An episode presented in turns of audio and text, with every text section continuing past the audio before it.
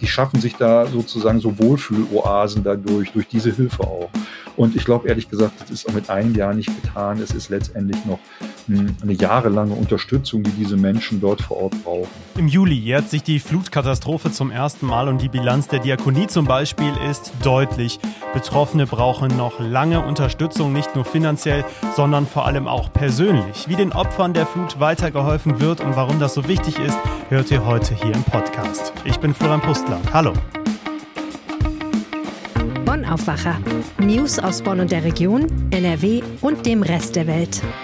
Das zweite Thema heute ist schon ein Kracher. Fast 360.000 Menschen traten 2021 aus der katholischen Kirche aus. Es sind negative Rekordzahlen, vor allem in Köln. Warum so viele Menschen ausgetreten sind und wie schwer der Weg für die Kirche aus dieser Krise ist, besprechen wir später hier im Aufwacher. Schön, dass ihr dabei seid. Wir fangen an mit den Meldungen aus Bonn und der Region. Bei einem spektakulären Unfall in Bonn-Endenich hat ein 35-jähriger Autofahrer zahlreiche Räder und E-Scooter auf dem Bürgersteig beschädigt und ist anschließend geflüchtet. Der Mann war am Samstagmorgen auf der Ennenicher Allee in Richtung Alfred-Bucherer Straße unterwegs, als er einem Radfahrer ausweichen wollte. Dabei verlor er offensichtlich die Kontrolle über sein Fahrzeug und fuhr laut der Polizei ungebremst über zahlreiche abgestellte Räder und Fahrradständer. Der Mann setzte dann ungeachtet des großen Schadens seine Fahrt fort. Bei dem Unfall hatte er allerdings das vordere Kennzeichen verloren. Die Polizei erstattete deswegen Anzeige wegen Unfallflucht und Trunkenheitsfahrt gegen den Fahrer des Fahrzeugs. Zu langjährigen Haftstrafen und einer Bewährungsstrafe hat das Bonner Landgericht drei Mitglieder einer Diebesbande verurteilt, die ihre kriminellen Aktivitäten zum Teil aus dem offenen Vollzug der JVA Euskirchen durchgeführt hatten. Der 30-jährige Hauptangeklagte muss für sieben Jahre und sein 34-jähriger Komplize für vier Jahre und neun Monate hinter Gitter. Beide wurden wegen des schweren Bandendiebstahls für schuldig befunden. Die 30-jährige Mitangeklagte kam in zwei Jahren auf Bewährung wegen Beihilfe davon. In wechselnder Beteiligung ist das Trio mit drei unbekannten Komplizen insgesamt 20 Mal in Tankstellen in Bad Honnef, Königswinter sowie der gesamten Region zwischen Eifel und Westerwald eingebrochen. Bei einem Zwischenfall in der Produktionshalle eines Getränkeherstellers im Burg Brohl im Kreis Ahrweiler haben sich drei Mitarbeiter verletzt, einer von ihnen schwer. Laut Polizei trat am Montag wegen eines defekten Druckventils an mehreren Stellen Kohlensäuregas aus. Die drei betroffenen Beschäftigten atmeten dies ein, die defekte Rohrleitung wurde abgeschaltet und die Halle von der Feuerwehr durchlüftet. Gefahr für die Anwohner bestand nach Angaben der Polizei zu keiner Zeit, da das ausgetretene Gas weder explosiv noch entzündlich ist. Die Ursache für den technischen Defekt war zunächst unklar. Hinweise auf eine Fehlbedienung oder strafrechtlich relevantes Verhalten von wem auch immer hätten sich bislang nicht ergeben, erklärte die Polizei. Und jetzt zum ersten Thema hier im Aufwacher. Im Juli jährt sich zum ersten Mal die schwere Flutkatastrophe hier in NRW und in Rheinland-Pfalz. Die Schäden sind auch heute noch an vielen Orten sichtbar, aber es geht ja eben nicht nur um zerstörte Häuser und Brücken, sondern viele Betroffene leiden immer noch unter Angstzuständen und brauchen viel Beistand. Den bekommen sie zum Beispiel vom Diakonischen Werk Rheinland-Westfalen-Lippe, das jetzt Bilanz gezogen hat und dabei kamen auch Flutopfer zu Wort. Unser Reporter Jörg Isringhaus war dabei. Hallo Jörg. Hallo. Wie ging es den Betroffenen, die bei diesem Pressetermin anwesend waren? Ja, also so vordergründig geht es ihnen natürlich ganz äh, gut, aber sie erzählen, dass sie nach dieser Flutkatastrophe zum Teil die schlimmsten Panikattacken und Angstzustände ihres Lebens gehabt haben, jetzt auch über Monate hinweg. Also es waren zwei Betroffene bei diesem Gespräch dabei. Eine Frau aus Altenburg an der Ahr, das ist ein Ortsteil von Altena, und äh, eine Frau aus Bad Münstereifel. Und äh, die haben auch nochmal erzählt, wie wichtig es für sie äh, gewesen ist und immer noch ist, äh, dass sie seelsorgerisch betreut werden. Also die Frau aus Altena hat gesagt, äh, die Seelsorgerin sei ihr größtes Flutgeschenk gewesen. Und äh, naja, sie hoffen natürlich, äh, dass diese Hilfe weiter anhält, weil sie sagen, sie brauchen die auch. Und es ist ja noch ein ganz langer Weg, bis äh, da die Trümmer beseitigt sind und das Leben äh, wieder einen normaleren Gang geht. Hm. Wie werden denn die Betroffenen der Flutkatastrophe zum Beispiel jetzt von der Diakonie und von der evangelischen Kirche genau unterstützt? Also das geht natürlich, da gibt es verschiedene Bereiche, in denen die unterstützt werden. Zunächst mal ging es ja um sogenannte Nothilfe, also um finanzielle Hilfe für die wichtigsten Sachen des Alltags, die man so braucht, wie Lebensmittel, äh, Medikamente und so weiter. Ähm, dafür sind insgesamt 2,8 Millionen Euro von den rund 40 Millionen Euro Spendengeldern an Soforthilfe geflossen, an über 6000 Haushalte. Und diese Sofort- oder Nothilfe, die ist natürlich jetzt nicht mehr so notwendig. Ein Jahr danach, jetzt geht es mehr um den Wiederaufbau. Und äh, da wird, werden auch Gelder bezahlt. Und zwar geht es darum, die Deckungslücke von rund 20 Prozent zu füllen äh, die noch übrig bleibt, wenn Versicherung und Staat entschädigt haben. Also die äh, zahlen immer rund 80 Prozent, wenn äh, ein Haus oder Hausrat verloren gegangen ist. Und da versucht die Diakonie dann diese restlichen 20 Prozent aufzufüllen. Das geht natürlich alles immer nach entsprechenden Anträgen. Ja. Das ist die finanzielle Seite, ähm, jetzt mal kurz zusammengefasst. Aber es gibt natürlich auch eine psychosoziale äh, Seite, da geht es um die seelsorgerische Betreuung und die äh, ist auch ganz wichtig. Da ist die evangelische Kirche sehr aktiv an elf Standorten mit 14 Mitarbeitern. Es gibt aber auch 45 Diakonie-Mitarbeiter in zehn Orten, die versuchen, den Menschen äh, einfach seelischen Beistand zu leisten. Und der ist ganz, ganz wichtig. Also du hast jetzt beide Arbeiten, die noch bewältigt werden müssen, angesprochen. Einmal die persönlichen für die Betroffenen und die Aufräumarbeiten. Jetzt ist bald der Jahrestag der Flutkatastrophe in der Nacht vom 14. auf den 15. Juli. Aber gerade die Bewältigung dieser Traumata, die wird äh, für die Betroffenen noch deutlich mehr Zeit in Anspruch nehmen, oder? Ja, auf jeden Fall, da kann man von ausgehen. Und die ist auch jetzt gerade wieder verlängert worden. Also äh, eigentlich wollte man im August äh, 22, also im August diesen Jahres, die ähm, Seelsorger da größtenteils abziehen. Aber jetzt hat man entschieden, noch ein Jahr länger dort vor Ort zu bleiben und den Menschen weiterzuhelfen, weil das eben ganz wichtig ist für die, ähm, wie ich schon sagte, so ein bisschen äh, Normalität zu spüren so ein bisschen wieder im Leben anzukommen. Äh, sie sagen, sie, die, die schaffen sich da sozusagen so Wohlfühloasen dadurch, durch diese, durch diese Hilfe auch. Und ich glaube ehrlich gesagt, das ist auch mit einem Jahr nicht getan. Es ist letztendlich noch hm, eine jahrelange Unterstützung, die diese Menschen dort vor Ort brauchen. Können wir denn weiter helfen? Also ich meine, die Hilfsbereitschaft ist bei uns allen wahrscheinlich immer noch sehr hoch. Allerdings steht jetzt glaube ich, die Bewältigung der Flutkatastrophe nicht mehr so im Fokus, Stichwort Ukraine-Krieg.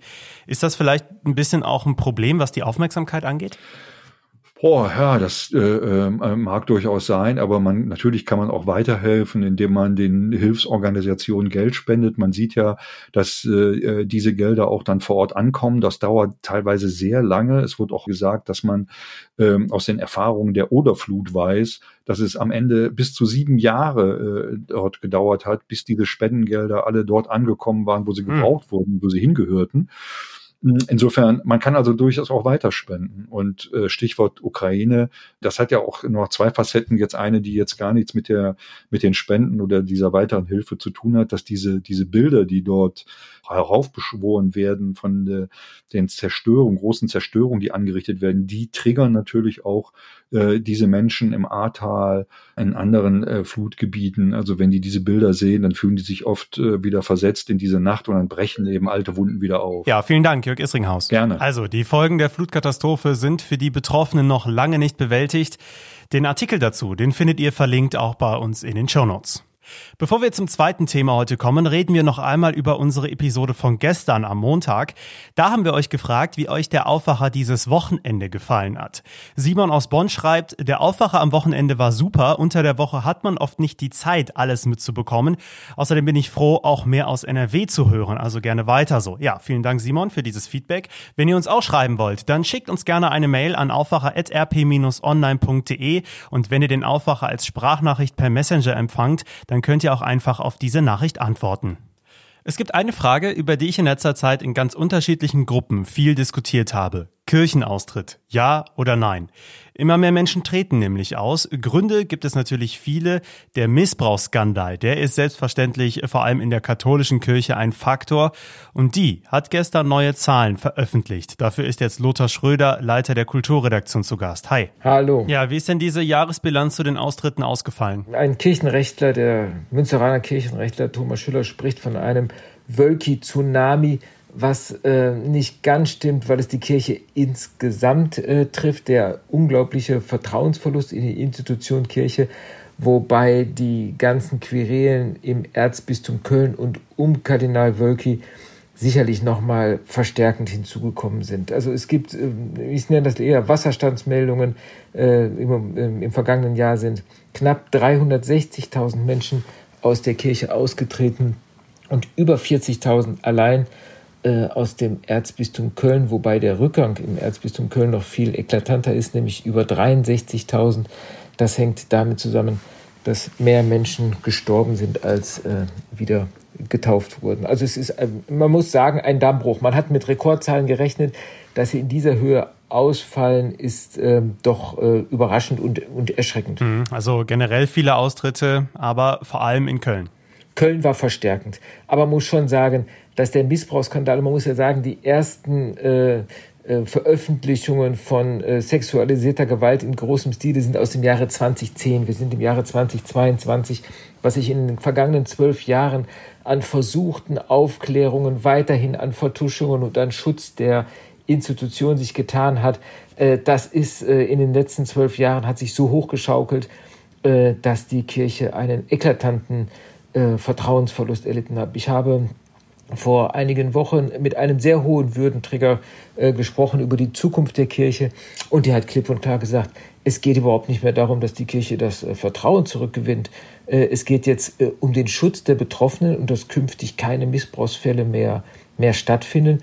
Und die Kirche kann sich, das ist wörtlich, kann sich die nächsten 50 Jahre abschminken, dass sie nochmal das Vertrauen der Menschen zurückgewinnt. Das sind Perspektiven, die sich manche innerhalb der Kirche mittlerweile stellen. Ja, ist schon ziemlich düster. Was sagt denn die Kirche selbst zu diesen heftigen Ergebnissen? Also es gab ja sicherlich auch eine Reaktion. Klar, das äh, ist einmal äh, Bischof Georg Betzing, Bischof von Limburg und Vorsitzender der Deutschen Bischofskonferenz, ähm, der ähm, das übliche von einer tiefgreifenden Krise spricht. Und Betzing ist nun natürlich einer, der zu den Reformern gehört. Und er erinnert in diesem Kontext daran, dass äh, die Reformen, die geplanten Reformen beim synodalen Weg, die ja alle diskutiert werden, nun endlich konkreter werden können. Ähm, man weiß in Deutschland, äh, wie wenig Chancen grundlegende Reformen haben wird, äh, haben werden, weil die katholische Kirche ein Teil der Weltkirche ist, auch noch ein kleiner Teil der Weltkirche und es in Rom zuletzt sehr skeptische bis kritische Äußerungen äh, zu dem vorgetragen wurde, was im Moment in Deutschland diskutiert wird. Es geht das Bonbon von Papst Franziskus um, der Bischof Betzing unter vier Augen gesagt hat, äh, Herr Betzing, wir haben schon eine evangelische Kirche in Deutschland, wir brauchen keine zweite. Kannst du äh, kurz etwas zu den Reformen des synodalen Weges sagen, die du da angesprochen hast? Was ist das? Also für Leute wie mich, die nicht so tief drinstecken wie du? Genau. Seit zweieinhalb Jahren äh, ist man in großen Synodalversammlungen, da sind Bischöfe und Laien zusammen. Man fragt sich, ob der Priester weiterhin zölibatär, das heißt äh, unverheiratet leben soll, dass ob Frauen äh, wirklich der Zugang zu den Weiheämtern äh, verwehrt werden soll. Also sie sagen, Frauen müssen auch Priester werden.